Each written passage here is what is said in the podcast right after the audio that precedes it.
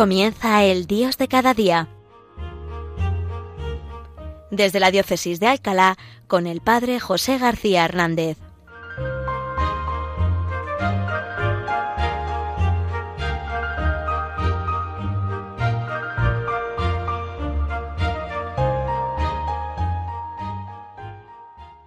Buenos días, queridos oyentes y seguidores de este programa, El Dios de cada día que hoy realizamos desde esta ciudad de Alcalá de Henares, esta preciosa ciudad regada con la sangre de los santos niños, justo y pastor, y regada estos días, como no, como tantos sitios de España, especialmente de toda la zona centro, con este baño este de nieve, que estos días se ha hecho hielo, que está suponiendo también pues tantas dificultades para muchos. Desde aquí Hoy quiero mandar un saludo, ¿verdad?, a todos los que estéis pues con dificultades de desplazamiento, para los mayores especialmente, que en estos días pues no podéis salir a la calle por estos hielos.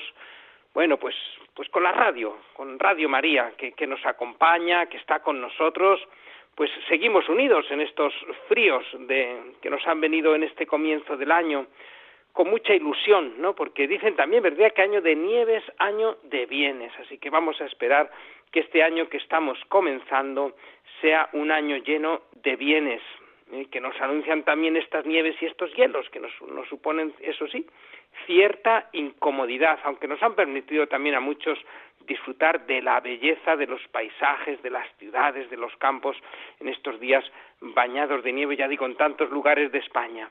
Bien, pues, pues desde aquí hacemos hoy este programa en este año 2021 que estamos empezando y que va a estar todo enmarcado por una circunstancia eh, de la vida de la Iglesia que eh, no podemos pasar por alto. Bueno, ya en otros programas de, de Radio María, pues seguro que se ha hecho alusión a esto y que lo tenemos todos pendiente, pero quisiera volver yo a insistir y a reflexionar un poco en este programa de hoy en que estamos en el año de San José.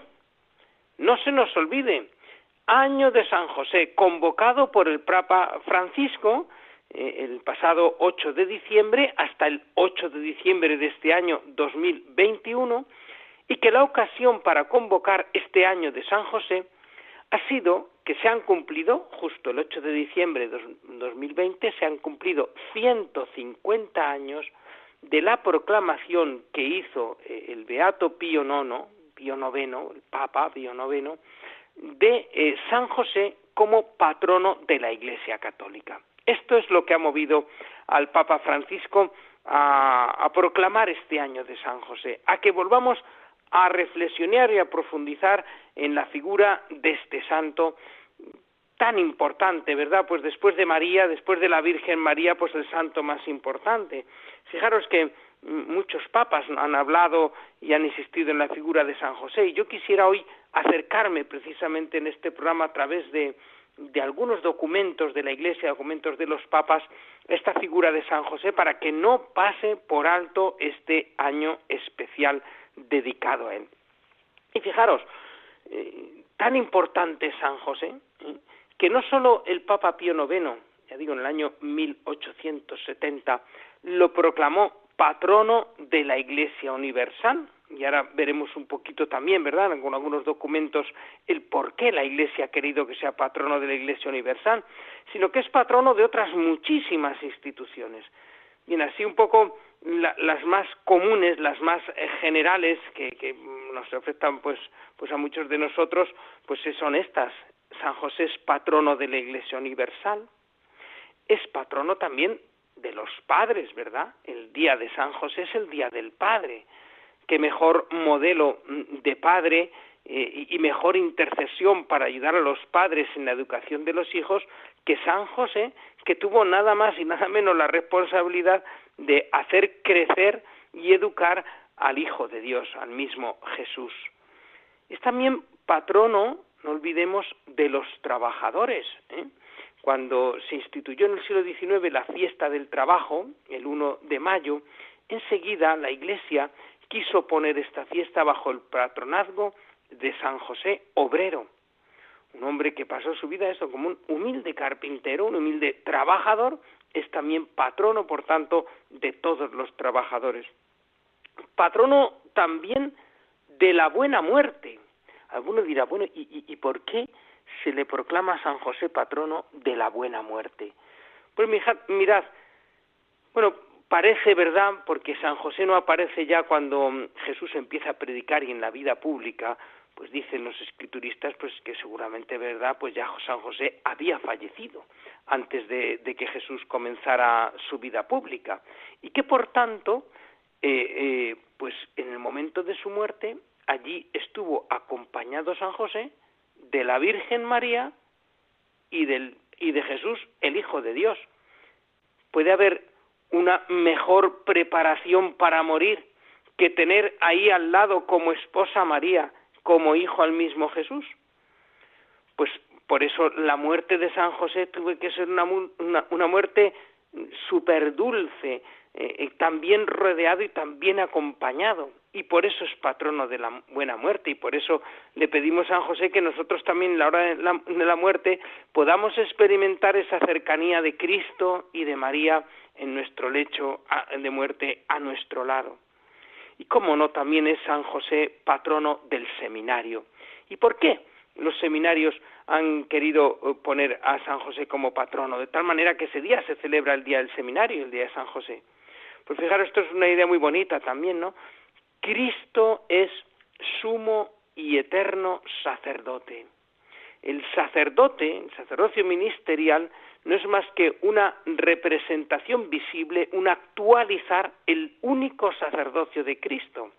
Eh, no hay más sacerdote que Cristo y los sacerdotes, el sacerdocio ministerial lo que hace es hacer visible e, esa mediación universal de Cristo. Bueno, pues si tenemos que hacer visible a Cristo y, hacer ser representantes del único sumo y eterno sacerdocio de Jesucristo, pues qué mejor que confiar la formación de aquellos que van a representar a Cristo sacerdote que al que se ocupó de la educación de Cristo sumo y eterno sacerdote, a San José. Por eso los seminarios, ¿verdad?, tienen como patrono a San José. Pues fijaros entonces si es importante su figura en la Iglesia. San José, patrono de la Iglesia Universal, patrono de los padres, patrono de los trabajadores, patrono del, seminario, patrono de la buena muerte. Ya digo, estas como patronazgos más generales, porque luego es patrono de muchísimas asociaciones eclesiales y muchas órdenes, congregaciones religiosas eh, lo tienen también eh, como una especial centralidad en, en su carisma y en su congregación. Bien, pues mm, partiendo de esta importancia que tiene San José en la vida de la Iglesia, yo quisiera hoy simplemente presentaros, ¿verdad? Presentaros dos documentos muy bonitos para acercarnos a la figura de San José. Uno muy reciente, precisamente lo ha escrito el Papa Francisco con motivo de este año de San José y lo titula Patris Corde, es decir, corazón de padre. ¿Eh? Nos dice el Papa Francisco ¿eh? que San José tiene corazón de padre.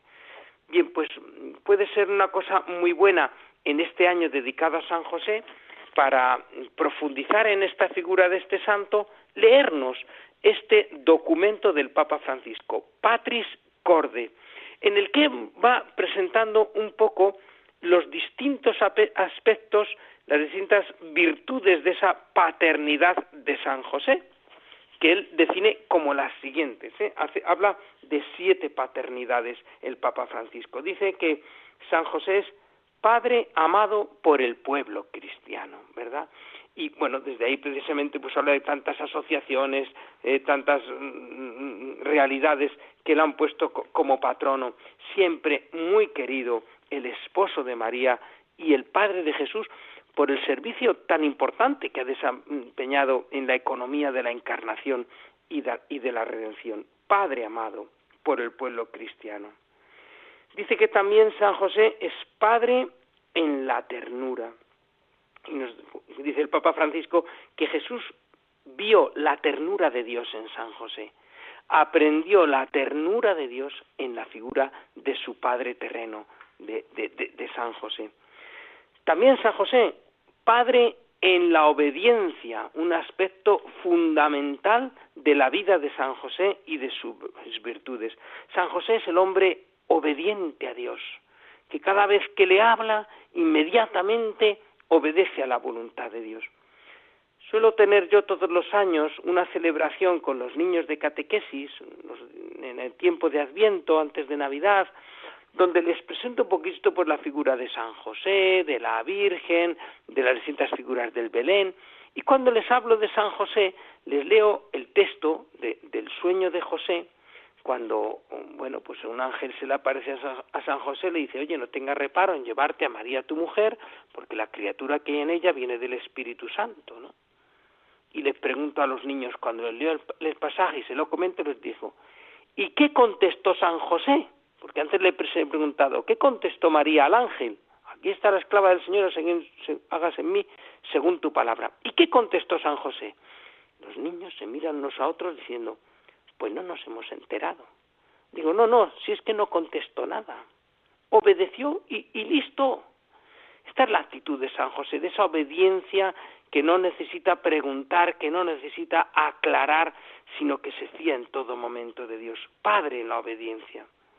Padre también nos dice el Papa Francisco en este documento, Padre en la acogida. A la hora de acoger a María, ¿eh? la recibió en su casa, la hizo su esposa, a la hora de recibir también en la familia al Hijo de Dios, a Jesús. Padre dice también en la valentía creativa. ¿eh?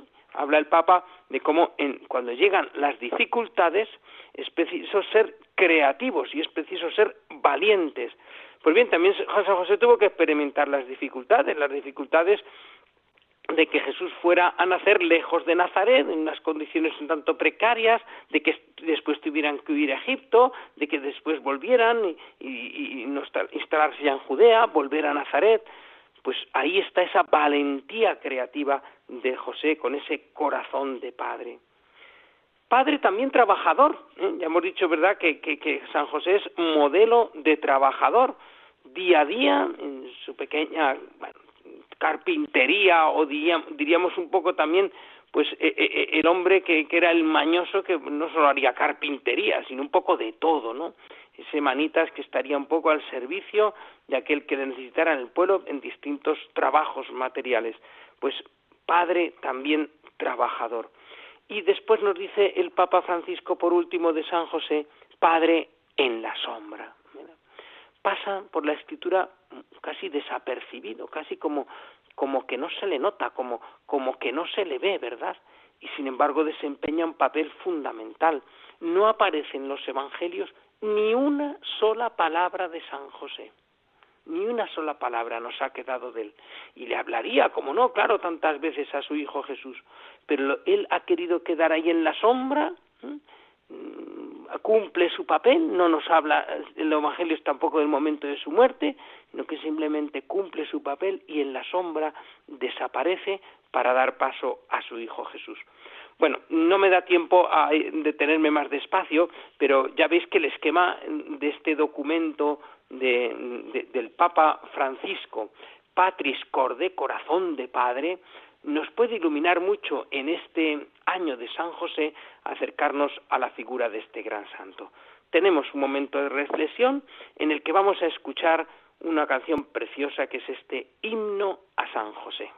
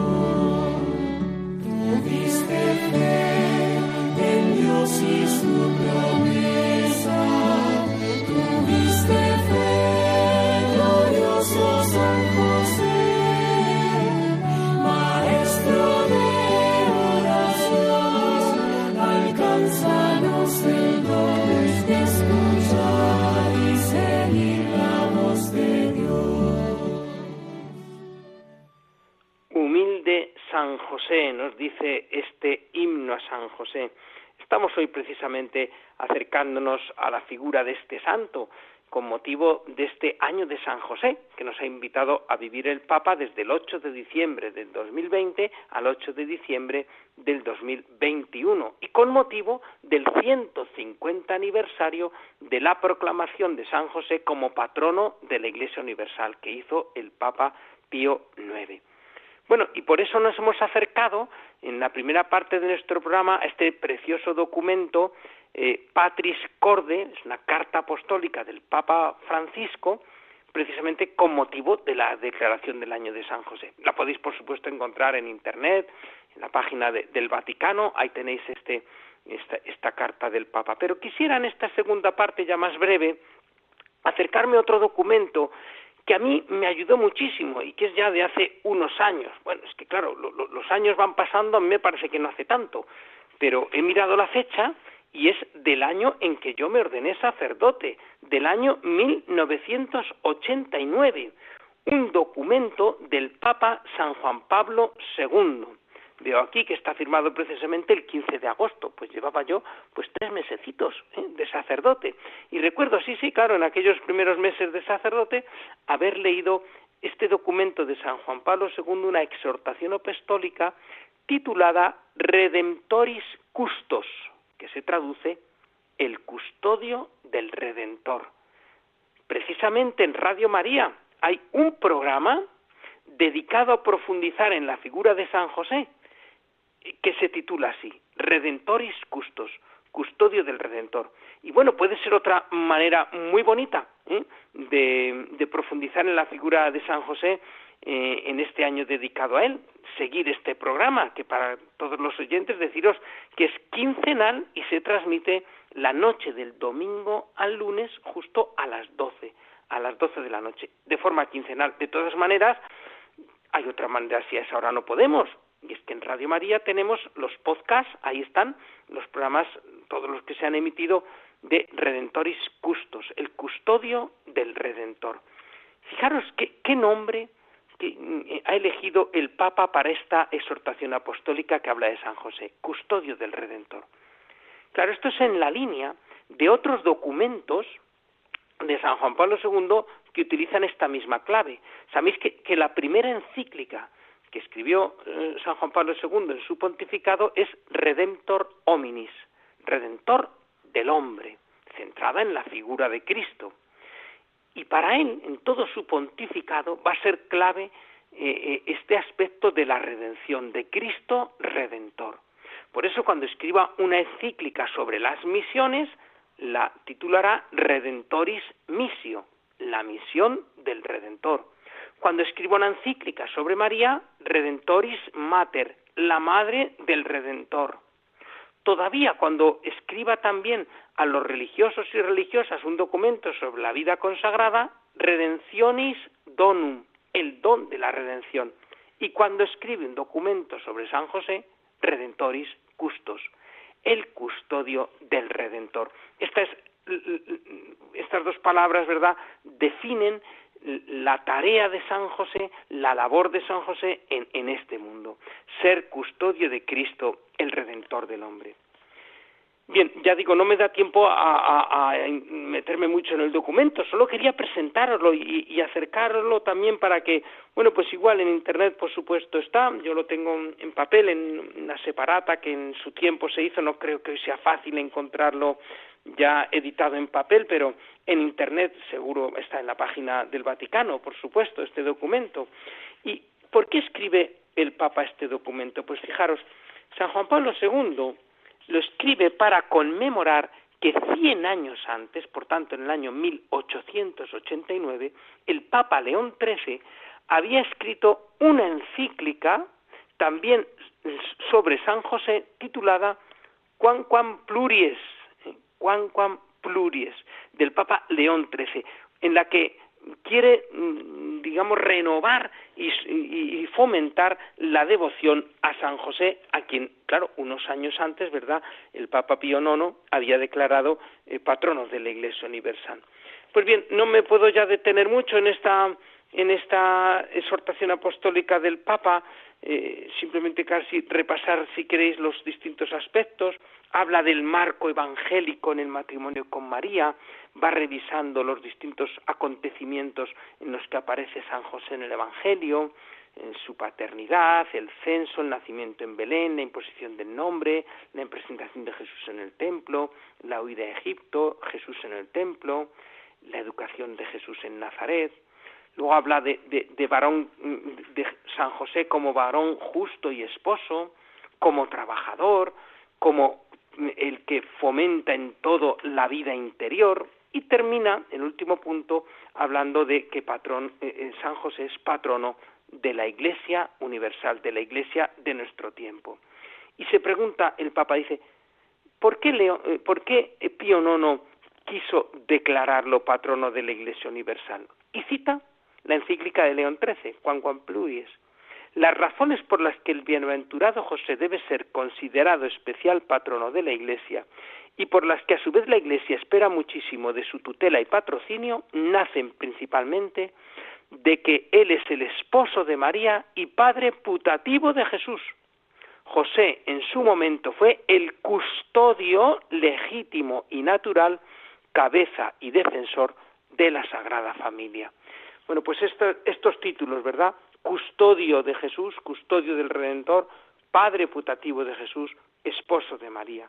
Bueno, una, una aclaración simplemente esta, este término que nos puede sonar un poco raro, ¿no? Esto, ¿qué significa que Jesús es el Padre putativo, ¿eh? La palabra putativo en el diccionario dice que eh, significa que putativo es que es considerado como propio o legítimo sin serlo.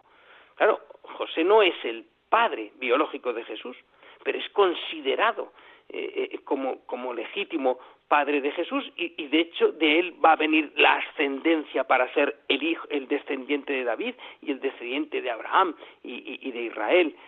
Pues por ahí va a venir, ¿verdad? Pues porque él, aunque no sea el padre biológico, es el, el que es considerado padre de Jesús. Y una cosa así, un chascarrillo, ¿no? De ahí vienen los pepes, ¿verdad? Porque los pintores, ¿eh? cuando pintan, pintan la, la figura de San José para que la gente sepa qué santo es, pues solían poner San José, P, P, padre putativo, San José, Pepe, y de vienen los Pepes, ¿verdad? Bueno, no me da tiempo a más, invitaros a todos a leer esta encíclica mm, de, no, perdón, esta exhortación apostólica Redentoris Custos, la carta apostólica Patris Corde, a seguir el programa de Radio María Redentoris Custos y, a profundizar en la figura de San José. Terminamos con una oración a San José, con la que termina el Papa Francisco su carta apostólica. Salve, custodio del Redentor y esposo de la Virgen María. A ti Dios confió a su Hijo, en ti María depositó su confianza, contigo Cristo se forjó como hombre. Oh bienaventurado San José, muéstrate, Padre, también a nosotros, y guíanos en el camino de la vida.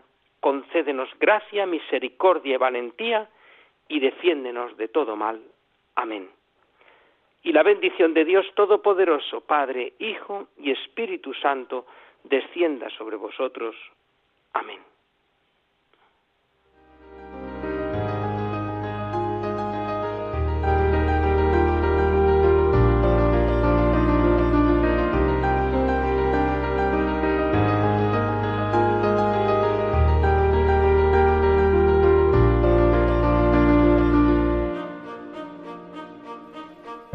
Han escuchado desde la Diócesis de Alcalá El Dios de cada día, hoy con el Padre José García Hernández.